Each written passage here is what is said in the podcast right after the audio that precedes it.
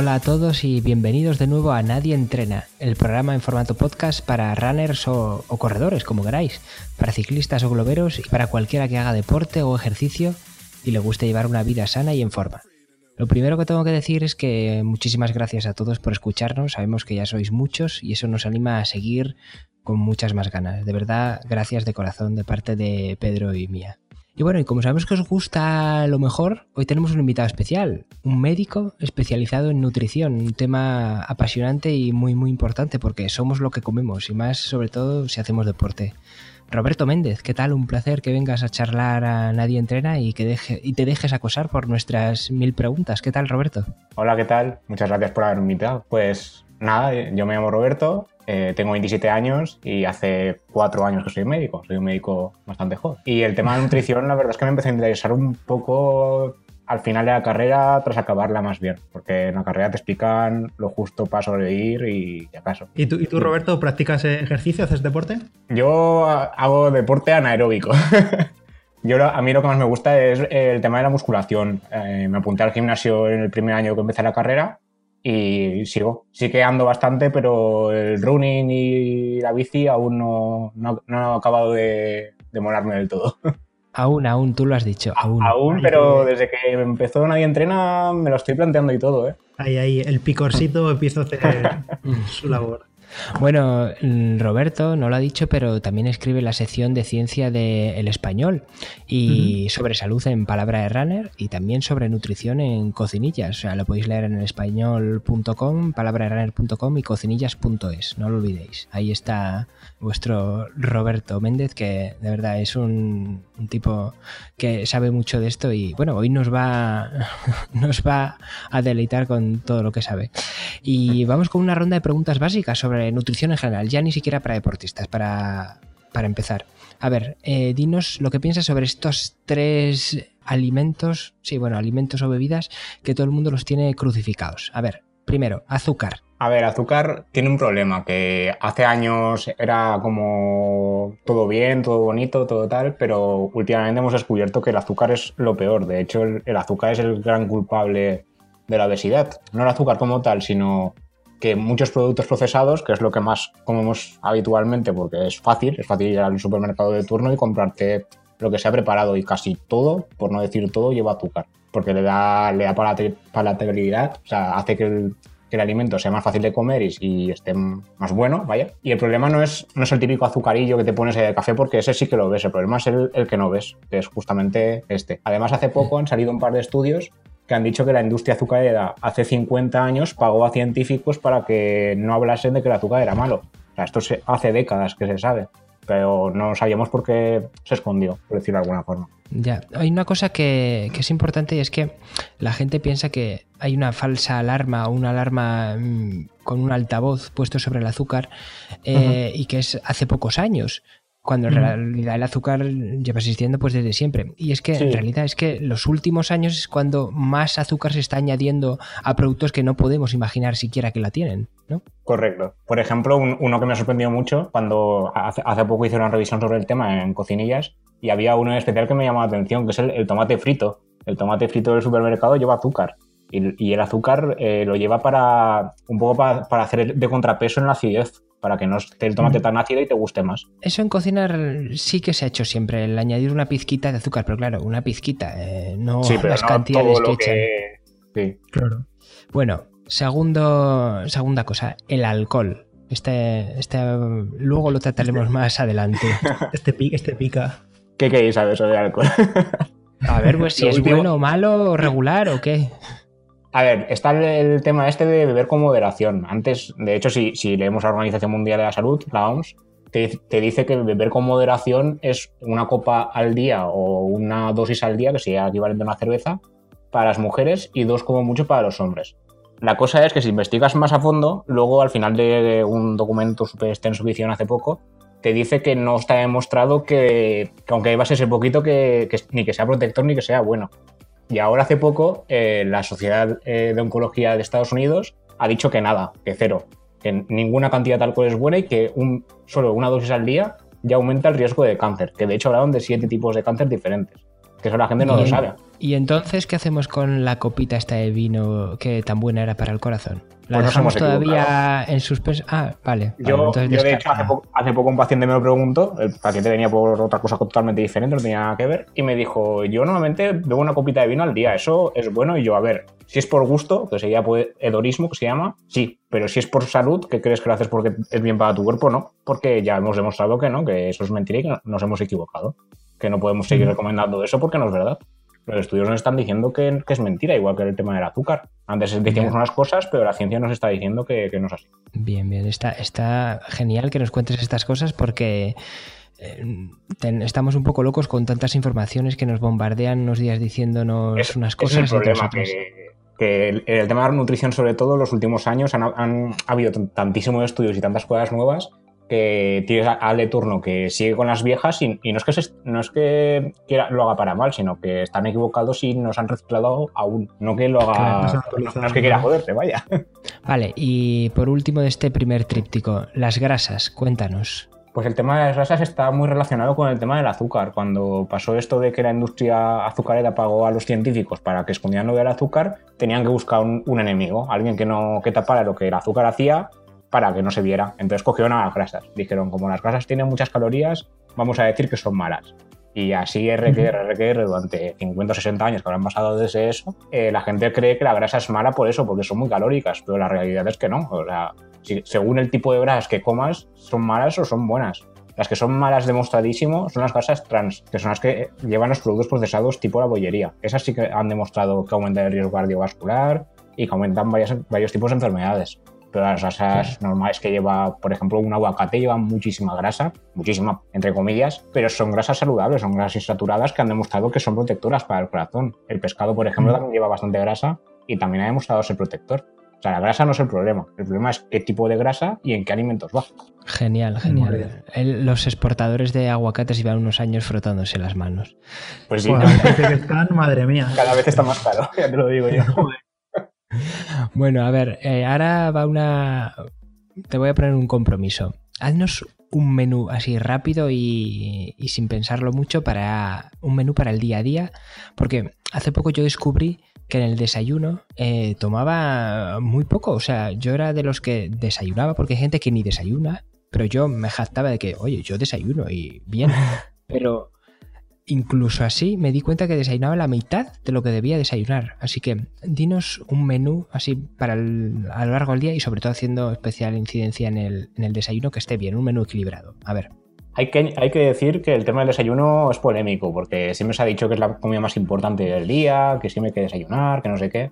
Además, hace poco salió un estudio que decía que quien no desayuna o desayuna muy poco tiene el doble de riesgo de tener un infarto. Pero era una cosa cogida con pinzas, porque no se sabe si realmente es el hecho de no desayunar o que justamente la gente que está obesa y que quiere perder peso es la que no desayuna. Entonces te da un dato eh, que, que no, que no puede ser verdad del todo. No lo sabemos. Lo que pasa es que los medios de comunicación se frotaban las manos y empezaban ahí a, a darle bombo al asunto. O sea, desayunar, si quieres, sí. Si no desayunas, malo no es. No hay ningún estudio que haya demostrado eso.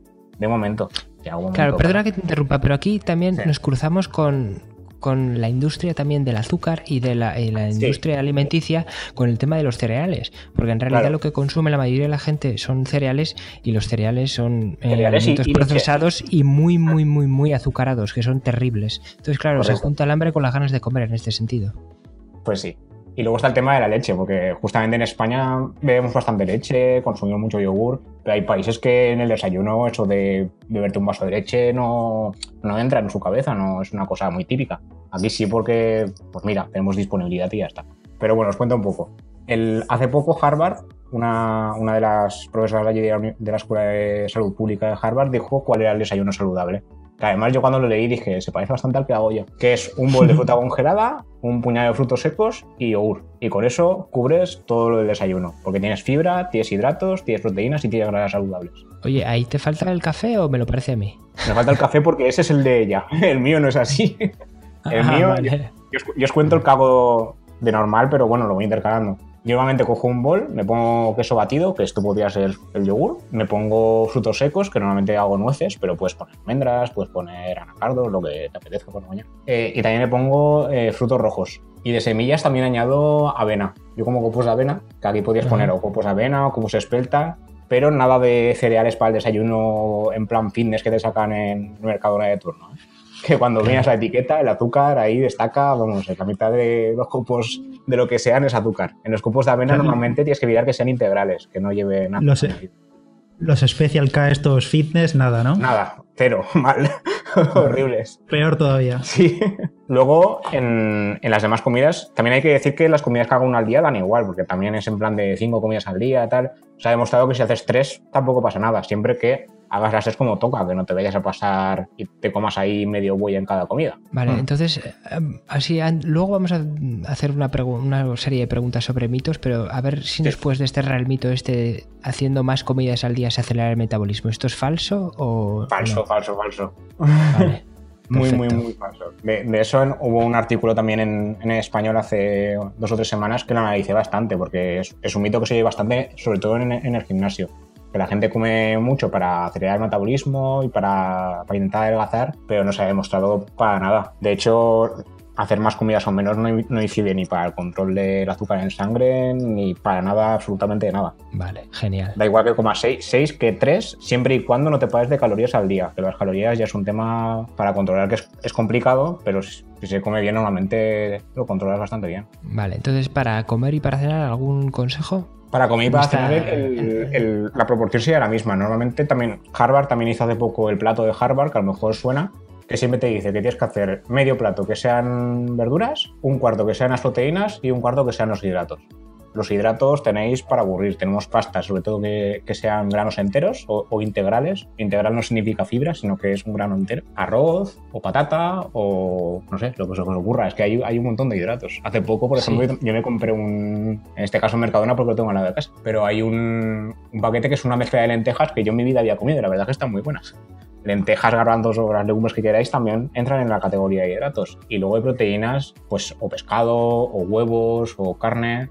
Las legumbres mm. tienen muchas proteínas, por ejemplo. Es que hay para aburrir. La gente dice que no sabe qué comer, pero es que las opciones hoy en día, justamente en los países occidentales, para todo. Y eso se aplica igual a la cena.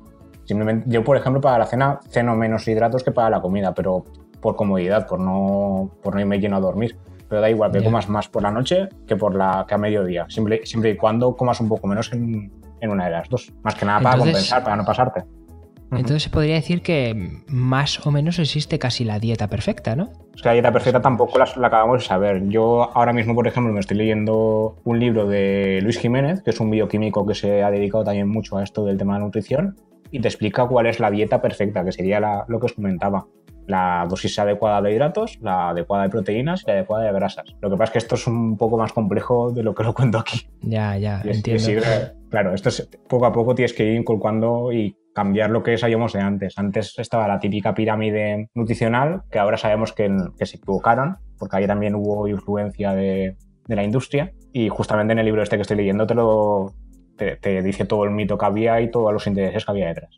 Bueno, eh, Roberto, vamos a cambiar un poquito de tema, aparcamos las dietas y vamos a hablar sobre uno de los grandes aliados de los deportistas y por eso te he preguntado antes. Para empezar, yo creo que Pedro tiene una pregunta sobre el café. Sí, el café, o la cafeína mejor dicho, aumenta el rendimiento físico, el rendimiento del deportista. Pues se ha demostrado que sí, que aumenta tanto sí. el rendimiento aeróbico, que sería vuestro caso, que el de o running o ciclismo, y también aumenta el rendimiento a la hora de, del deporte anaeróbico, en este caso la musculación. Uh -huh. Sí que se ha demostrado que, que, aumenta el rendimiento. Además, hace poco también han salido varios estudios que, que, dicen que si te tomas entre 3 y 4 cafés al día, 3 o 4 cafés, es que hay, depende de cómo mirarlo. Yo me hago un café con leche y me hago una taza grande, pero una dosis de café sería el típico café solo, que serían unos 100 mililitros. Eso es una dosis si es un café. Si te haces 3 o 4 uh -huh. al día, te mejora la salud cardiovascular y, te, y, alarga la vida. Y también ha demostrado aumentar el rendimiento. La dosis depende también de, del peso de cada uno y qué tipo de deporte hagas. Eso. Claro. Yeah. Y sobre el café, eh, yo oigo mucho dentro de los ciclistas que como es diurético no hay que tomarlo en una ruta porque te puedes llegar a deshidratar. ¿Esto qué hay de cierto o de falso en esto? Eso también es un mito. Un estudio también hace unos pocos años que, que desterró que el café fuera diurético. Vale. Vale, pues es mejor tomar café. Aclarado en, en, un pispás. Al revés. Tú puedes tomar café y de hecho te servirá para mejorar el rendimiento y no te, irá, no te hará parar para orinar en ese caso. Vale, esto es importante, pero tampoco hay que pasarse, entiendo, porque claro, alguien puede pensar, café sí, pues entonces lo traslado a cafeína, pues entonces me meto tres Monster, ¿no? No, no. Primera, porque el Monster lleva mucho azúcar. y segunda, porque bueno, no, los, los hay sin azúcar, los hay sin azúcar. Sí, que es cierto. Hace poco han, han sacado uno que es sin azúcar. Pero no hay que pasarse. Eso es como todos. Que es como cuando hemos hablado del aguacate. Que el aguacate sea bueno y que ahora los fabricantes se estén borrando no significa que tengamos que comernos 10 aguacates al día. Significa que está bien incluirlo en la dieta, pero tampoco ni todos los días, ni 4 o 5 al día, ni nada así. Oye, y siguiendo con el tema bebidas, Mm. hablemos de un tema que va a picar a mucha gente. La cerveza después de entrenar. Sí, no, ¿por qué? Madre mía, La cerveza recupera igual que el agua. Eso se escucha en cada meta de cada carrera a la que vayas. con el Papa hemos topado. Atención, señores. Pues os tengo que decir que en su día yo escribí una, eh, sobre un estudio que decía que sí, que la cerveza hidrataba igual que el agua. De eso hace cinco años. Pero se ha demostrado que no, que, que al revés, que la cerveza, por su poder diurético, porque el alcohol es diurético, lo que hace es empeorar la situación. O sea, tú acabas una carrera, también depende de la intensidad de la misma, ¿no? Pero si te bebes una cerveza como si fuera agua, lo que puede hacer es que orines más y que te deshidrates en lugar de hidratarte, que es lo que buscabas. Y además eh, también se ha demostrado que empeora el rendimiento deportivo y que empeora la calidad del sueño. Con lo cual, si te empiezas a beber cerveza después de una maratón, por ejemplo, puedes acabar bastante mal. Ya, pero aquí yo A creo ver. que entra algo que has dicho antes y que me parece esencial, y es que una cerveza en plan hedonismo, no, no sé cómo lo has mencionado, cómo lo Sí, mencionáis lo, lo he los mencionado médicos. como en plan hedonismo como, como el vino. Una cerveza en plan hedonismo. Por gusto, ¿no? Sí. Por Estamos gusto. hablando después de una carrera, ¿eh? O sea, después de una carrera yo no recomendaría jamás beber cerveza. Ahora, que un día Ya, es normal que mira- con tus amigos te bebas una, no yo, eh, yo lo hago. Ya, pero es que yo creo que ta- tampoco hay que llevar los casos al extremo. Correcto. Hay gente que se toma, yo incluido, eh, una cerveza después de una carrera, pero no bebo solo cerveza. Claro, También puedo complementarlo con agua, con Mm. isotónico, con lo que toque en ese momento. Pero la cerveza, pues por lo que tú dices, por hedonismo, pero no es recuperarte 100% con cerveza. Corre- A ver, pero es que aquí mezclamos varias cosas. Tú sí después de una carrera te apetece una cerveza porque te apetece, vale, pero siempre y cuando pensando que tienes que beber agua, tienes que beber la bebida deportiva que tengas a mano, pero no pensar que la cerveza te hidratará y que estás bien. Si te apetece por gusto, pues sí. Claro. Vale, vale, entonces no hemos destrozado las grupetas ciclistas de España No, ni no, los... Yo no la recomendaría. Yo si haces una carrera en plan intenso, yo bebería agua, pero no una cerveza. Y sin alcohol sí, ¿no? Sin alcohol, es que la cerveza sin alcohol como tal no existe. Igual que el café descafeinado como tal tampoco. O sea, no es cero cafeína o cero alcohol, siempre hay un poquito. Sin alcohol, pues será mejor que con Mm. alcohol, eso sí. Vale, vale, vale, perfecto. Bueno, a ver, eh, existen muchas aplicaciones para smartphones para contar calorías y medir el porcentaje de los nutrientes, es decir, eh, hidratos de carbono, eh, proteínas y grasas. ¿Valen para algo? ¿Tú crees que esto sirve? ¿O y si nos recomiendas alguna? Yo creo que valen, depende de a quién. O sea, si hablamos con una persona que jamás se ha interesado en la nutrición y lo que quiere, por ejemplo, es perder peso, una aplicación de estas lo que puede hacer es que se obsesione. Porque lo cuentas todo, lo apuntas todo y realmente no sabes lo que estás haciendo. Porque tú crees que como esto tiene 50 calorías, no pasa nada. Que es lo que te vende el supermercado de turno. Te dan tal barrita de tal cosa y, y como no tiene grasas, tiene eso 100 calorías y eso es bueno. ¿Qué saber? O sea, yo creo que estas aplicaciones están hechas para gente que ya tiene unos mínimos conocimientos y, por ejemplo, que sea deportista. O simplemente que tiene unos mínimos conocimientos y ya está. Normalmente alguien que se interesa por estas Ujú. cosas suele hacer deporte. O bien caminar bastante o, o hacer estas cosas. Pero yo para la gente que no tiene nada, cero conocimientos, yo no la recomendaría. A mí un, un uso que me, que me gusta mucho de estas aplicaciones para la gente que no tiene conocimiento, como dices tú, es que sean conscientes de lo que están Correcto. comiendo, porque mucha gente cree que, que come muchas cantidades y que por tanto está cubriendo todas las necesidades de macronutrientes, pero en realidad Pero cuando no. se pone al día a día a, a- a sumarlo en la aplicación, ve que puede que no llegue ni al 50% de lo que cree que está Cierto. comiendo. O sea, pueden servirte, por, ejemplo, para iniciarte sí que te pueden servir, pero para una obsesión, sobre todo en los casos de pérdida de peso, no. Pero si ya vas en plan de una seguida, continuo y tal, sí, yo sí que me gustan. De hecho, yo, yo uso una todos Ya. los días. Desde hace ya... Cuéntanos cuál, cuéntanos cuál. Yo uso MyFitnessPal, que probablemente sonará. Es de la... Creo que la empresa es la, esta que fabrica ropa. Sí, la compró Under Esta, Armour. sí. Pero esta aplicación lo que hace es eso, tú vas apuntando el, el alimento, de, de hecho puedes eh, hacerle foto al código de barras y te dice exactamente eh, cuántas calorías lleva por cada 100 gramos y, cua- y los macronutrientes que lleva.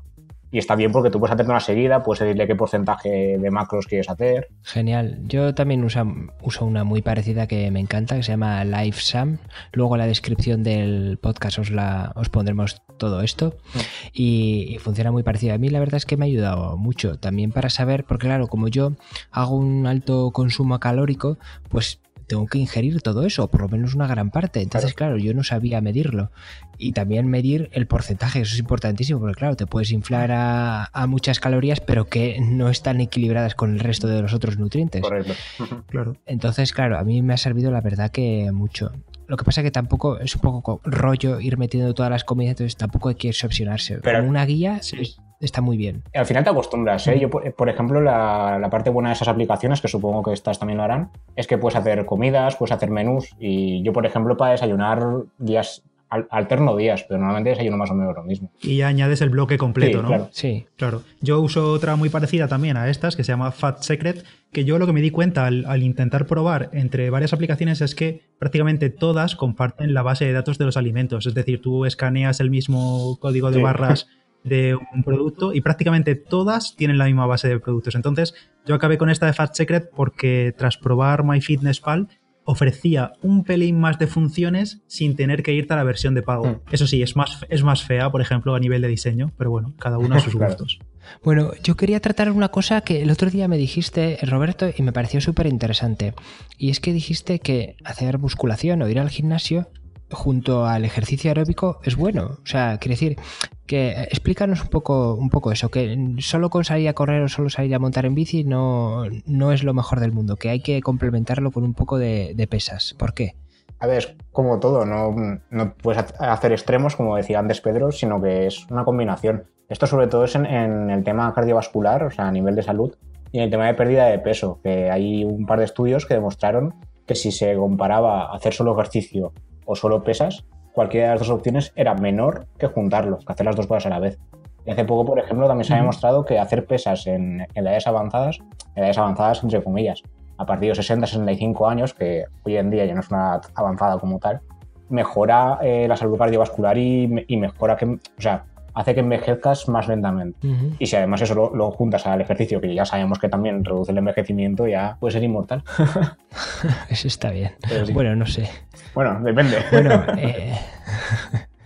Bueno, una cosa que estamos pasando por alto y es que ya la vuelta a la esquina, ya justo la semana que viene ya es Nochebuena y luego Navidad y bueno, estos días ya seguramente o incluso antes desde primeros de diciembre hemos tenido ya comidas de empresa con amigos y todo este tipo de excesos que ya sabemos cuáles son. Y bueno, a ver qué nos puedes recomendar para poder llevarlos con normalidad, con precaución y la parte del alcohol, cómo sobrellevarla y, también muy importante, el día después, el día después de la resaca hay que hacer algo, o el día después, aunque no bebas, del, del atracón de comida, o, o, no atracón, sino que comas un poquito de más, hay que hacer algo, hay que hacer eso de, como ayer comí mucho, ayuno. No, a ver, eso es como todo. En, medicina de normal está la prevención primaria y la secundaria. Primaria es no hagas esto porque te sentará mal y la secundaria es una vez has hecho esto, ¿qué hago? En este caso lo, primordial sería, una vez estás en una típica comida de empresa, intentar comer bien. Ya sé que eso es muy complicado porque a mí también me pasa, pero intentar controlarte, intentar escuchar que tu cuerpo te dice, te estás empezando a pasar y mañana te va a doler la tripa es súper fácil pasarse. O sea, una alimentación normal de un día normal se suele decir que son 2.000 calorías al día. Que esto es un estándar, no es así como tal, depende de un montón de factores pues una comida de estas perfectamente las 1500 o 2000 te puedes hacer si no te das cuenta. Contando comida, alcohol, postres y de todo. Un postre normalito son 200, 400 calorías. Sí, sí, que luego, y luego el tema se alarga y se te va a la tarde y a la noche. Y luego el tema del alcohol. Si, por ejemplo, una cerveza normal con alcohol, que son 150. ¿Cuántas cervezas crees que te haces una comida de estas? Y luego ya el típico cubata de después de cenar. Y así pues vas contando. Lo ideal es eso, primero intentar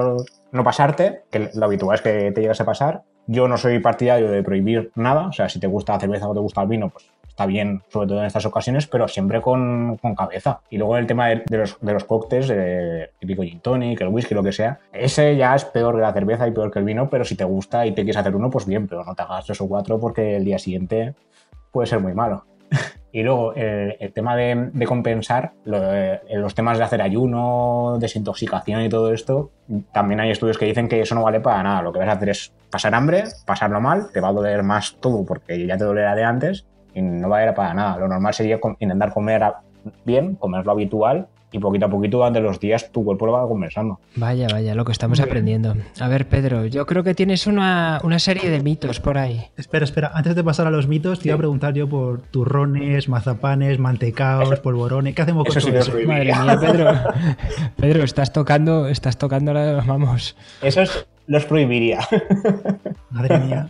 Eso sí que los prohibiría. De, hecho, los supermercados a partir de finales de octubre ya se frotan las manos, los empiezan a poner por ahí en plan como que no quiere la cosa y la, gente cae. Yo eso ya ahí ya no, ya no puedo decirte mucho, no te los comas.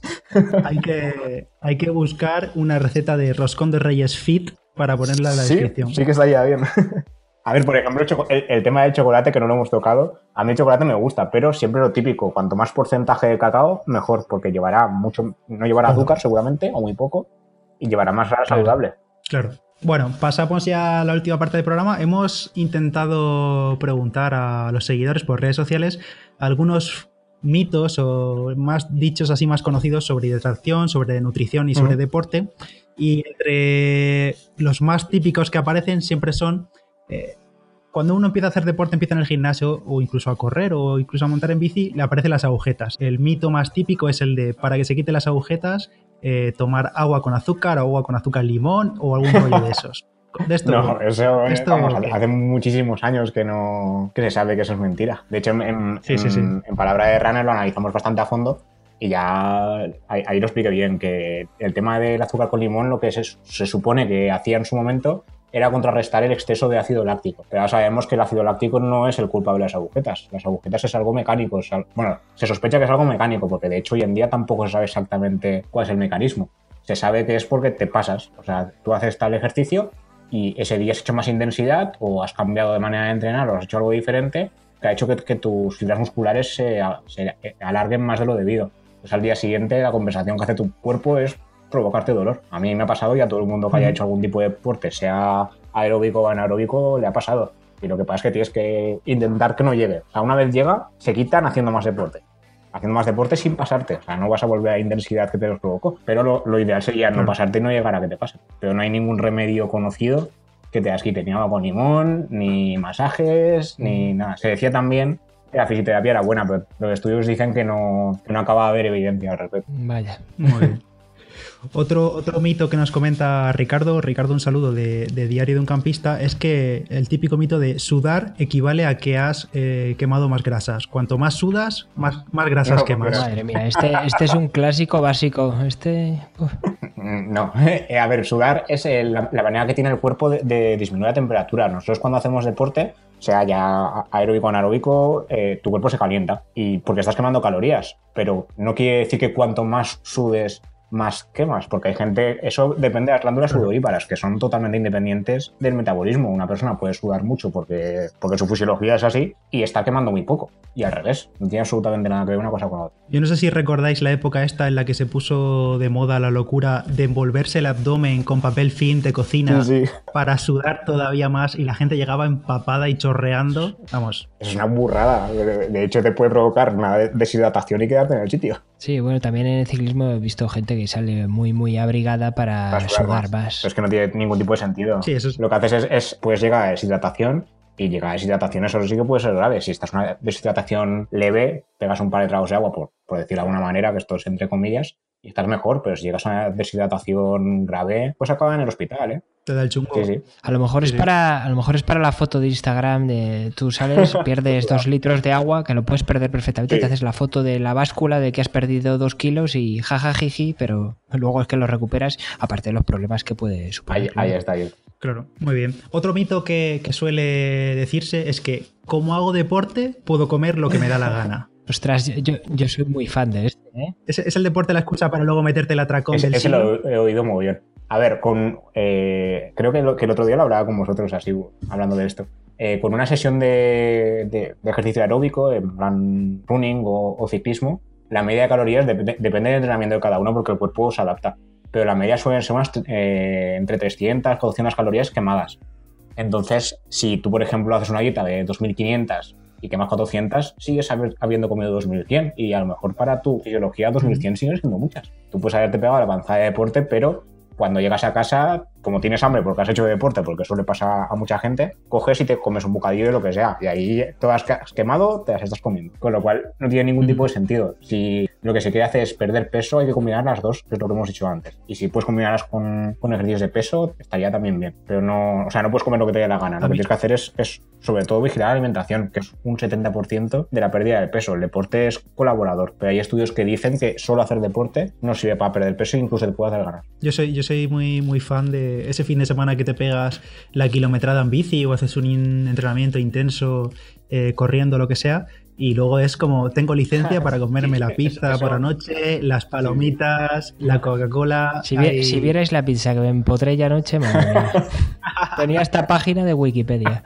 Bueno, y relacionado con esto, justo el mito, bueno, mito, eh, el tema rocambolesco, hidratos de carbono por la noche, que es lo que nos quedaba, los que nos quedabas por, tocar. Eh, ¿Qué pasa con esto, Roberto? A ver, esto también es un mito que ya tiene su miga. De esto se han hecho estudios, han, intercambiando, por ejemplo, hacer hidratos solo por la noche o solo a mediodía, o, haciendo un poco más al mediodía y un poco más a la noche. Y se ha descubierto que da absolutamente igual. Los hidratos, igual que las proteínas, igual que las grasas, son un macronutriente más y son una, un porcentaje de calorías que comes durante el día, pero da igual de dónde vengan esas calorías que no tengo nada más. El tema es que se han relacionado los hidratos con hidratos malos, en plan, el típico bocadillo por la noche, la típica pizza que acaba de comentar Paolo, la típica hamburguesa, entonces claro, como eso son comidas muchas veces, comida rápida que pides de noche, entonces la gente empezó a relacionar hidratos con engordar por la noche, pero no tiene absolutamente nada que ver. Lo que pasa es que esos hidratos justamente son los procesados que sí que son los culpables de la epidemia de obesidad que tenemos ahora